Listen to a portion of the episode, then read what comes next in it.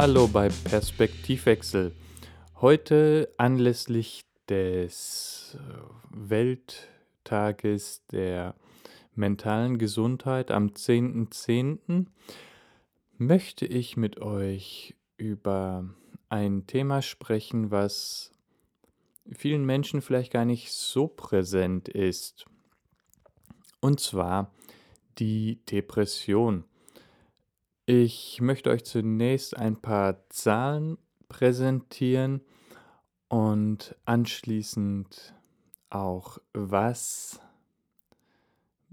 eine Depression ja, beheben, abmildern und wer weiß, vielleicht sogar vermeiden kann. Ähm, genau, starten wir mit den Zahlen.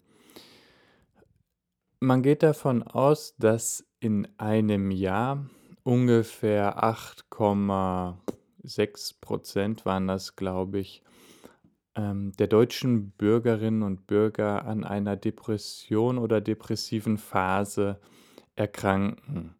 Das sind mehr als 5 Millionen Personen. Ähm, man geht aber auch davon aus, dass im Laufe des ganzen Lebens ungefähr 17 Prozent der 18 bis 65-Jährigen an einer depressiven Phase oder länger anhaltenden Depression erkranken. Geschlechterspezifisch ist es aufgeschlüsselt worden, dass man sagt, etwa jede vierte Frau und etwa jeder achte Mann wird davon betroffen sein. Die Entwicklung geht dahin, dass es immer mehr werden und ich glaube, das ist auch der Grund, warum man eine gewisse Aufmerksamkeit diesem Thema geben sollte. Weil wenn man sich überlegt, jeder achte Mann oder jede vierte Frau, das heißt, wenn man mit 32 Leuten zusammensitzt. Wenn es Männer sind, haben vier Stück davon auf jeden Fall eine Depression. Und bei Frauen wären es dann acht. Und das ist schon nicht wenig. Und viele von den Betroffenen haben auch das Gefühl, dass sie alleine sind. Aber auf der anderen Seite auch Angst, sich unbedingt mitteilen zu wollen, weil man einen gewissen Ansehensverlust befürchtet oder ja, irgendwelche Nachteile. Davon ab, dass es ja auch etwas sehr Persönliches und Verletzliches ist, ähm, jemanden zu sagen, hey, ich habe eine Depression, ich habe eine Phase, die mich psychisch sehr herausfordert. Ne? Und von daher möchte ich auf jeden Fall dann an dieser Stelle auch mal sagen, ich habe im Laufe meines Lebens schon die ein oder andere depressive Phase gehabt, auch länger anhaltend. Und jetzt kann man natürlich sagen, ja klar, du bist erblindet und dies und das. Ähm, ja, mag sein, aber es ist nicht per se so, dass jemand, der erblindet, sofort dann irgendwann im Laufe seines Lebens eine Depression kriegen muss. Schauen wir uns das einfach mal gleich im Detail an, welche Möglichkeiten es geben könnte, daran zu arbeiten. Ähm, ich kann auf jeden Fall dann so ein bisschen auch aus meiner Sicht dann diese Techniken mit ein paar Erfahrungen verknüpfen. Und zwar in erster Linie natürlich die professionelle Hilfe bei Psychotherapeutinnen und Psychotherapeuten. Ich habe in meinem Leben äh, schon den einen oder anderen Kontakt durch, wo ich echt sagen muss, es kommt sehr darauf an, wie gut man ja auf einer Wellenlänge mit dem oder derjenigen ähm, schwimmt. Und das ist dann auch ausschlaggebend für den Erfolg der Therapie. Dann gibt es noch dieses Zauberwort Resilienz. Die Resilienz ist, sage ich einfach mal, das Gegenstück zum Immunsystem des Körpers. Also wenn wir Viren oder Bakterien in unserem Körper haben, die uns schädigen wollen, greift unser Immunsystem ein. Auf psychischer Ebene wäre das dann die Resilienz. Jetzt wissen wir natürlich, dass es Sachen gibt, mit denen wir unser Immunsystem stärken können, aber gibt es das auch für die Resilienz? Also ich weiß jetzt nicht, ob sich jemand meldet, aber ja, definitiv. Und zwar kann man Resilienz durch Übungen stärken. Es gibt ein paar Übungen, die im Bereich von Meditation oder achtsamkeitsbasiertem Stressmanagement anzutreffen sind.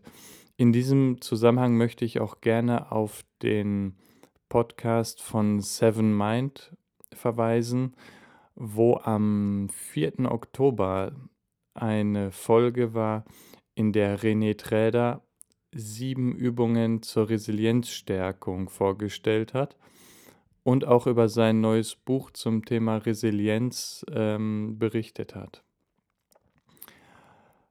Das Buch habe ich selber noch nicht ähm, gelesen oder gehört. Es gibt es als ja, Print- und Audiobook.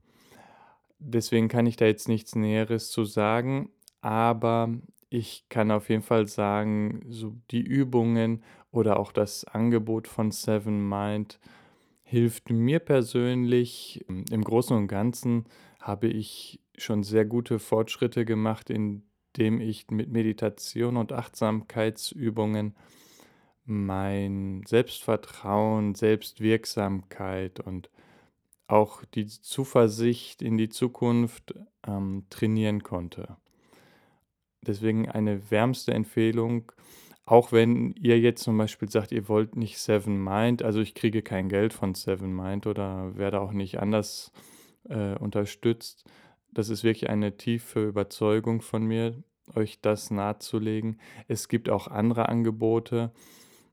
Ähm, einige auch bei euren Krankenkassen. Da kann man mal nachfragen, wie zum Beispiel Stress reduzieren gefördert wird.